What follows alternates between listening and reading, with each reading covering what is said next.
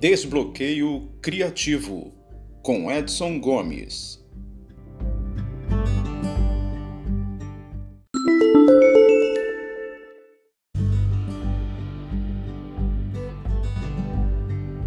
Olá você, tudo bem? Nesse episódio eu vou terminar de falar do caminho de volta do herói e logo em seguida eu entrarei no estágio da ressurreição. É um desvio na cena clássica de perseguição. Em vez de ser perseguido por um vilão, o herói é perseguido por um admirador. Outra variante é ser perseguido por um vilão que escapou. Uma sombra capturada e controlada na provação foge nessa altura da história e torna-se ainda mais perigosa do que antes. Como já disse em episódios anteriores, os vilões podem roubar de volta o tesouro conquistado como recompensa pelo herói. Podem também capturar um dos membros da equipe do herói. Isso pode precipitar uma perseguição empreendida pelo herói até o resgate ou recuperação do tesouro. Também pode ocorrer uma reviravolta catastrófica na boa sorte do herói durante o caminho de volta. Tudo estava indo tão bem depois da aprovação, mas agora, de repente, a realidade chega de novo. É possível que os heróis encontrem obstáculos que pareçam condenar a aventura ao fracasso. Avistando a praia, o navio pode começar a fazer água, por exemplo. Por um instante, depois de muito risco, esforço e sacrifício, pode parecer que tudo está perdido. Esse momento da história, o clímax do terceiro ato, pode ser a crise retardada de que falei antes. Poderia ter sido o momento de maior tensão do segundo ato, que encaminha a história para a resolução final do terceiro ato. O caminho de volta no fim do segundo ato pode ser um momento breve ou uma sequência elaborada de acontecimentos. Quase toda história precisa ter um momento em que o herói tome consciência de que está a ponto de terminar a aventura. É preciso então lhe fornecer a motivação necessária para voltar para casa com o Elixir, apesar das tentações do mundo especial e das atribulações que ainda o esperam. Os heróis agrupam o que aprenderam, ganharam, roubaram ou receberam do mundo especial.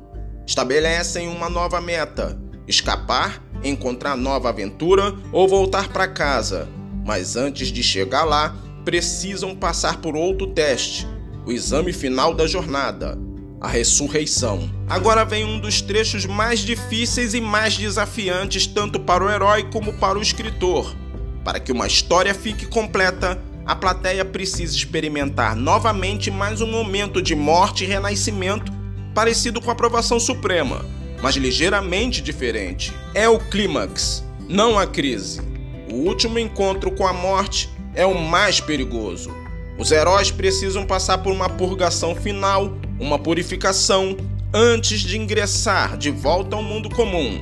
Mais uma vez, devem mudar. O truque do escritor nessa ocasião deve ser explicitar a mudança de seus personagens no comportamento e na aparência e não apenas falar sobre ela. Os escritores precisam descobrir um modo de demonstrar que seus heróis passaram por um processo de ressurreição.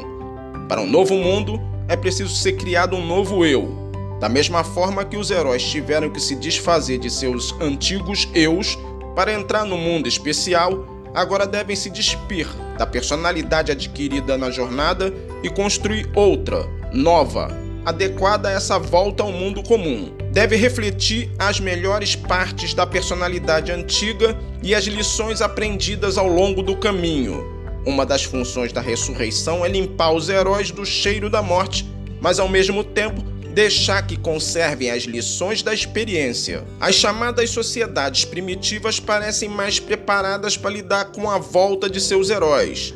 Fornecem rituais para purgar o sangue e a morte dos caçadores e guerreiros. Rituais estes que os fazem se tornar membros pacíficos da sociedade novamente. Os caçadores de volta podem ter que ficar um tempo de quarentena seguros, longe da tribo. Para reintegrar caçadores e guerreiros, os xamãs realizam rituais que imitam os efeitos da morte ou até mesmo transportam os participantes às portas da morte. Podem ser enterrados vivos por algum tempo, ou confinados numa caverna, ou câmara solitária, a fim de que, simbolicamente, cresçam no ventre da terra.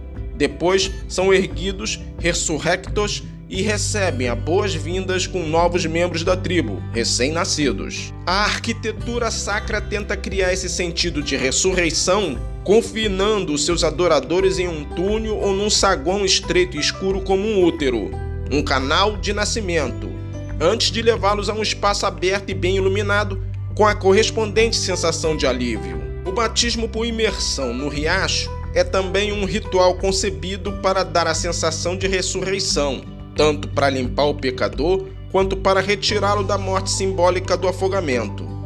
Por que tantas histórias parecem ter dois clímax ou provações da vida e morte, uma perto do meio e outra imediatamente antes do fim? A metáfora colegial de provas de fim de semestre sugere a explicação disso tudo. No próximo episódio, eu continuarei falando da ressurreição do herói.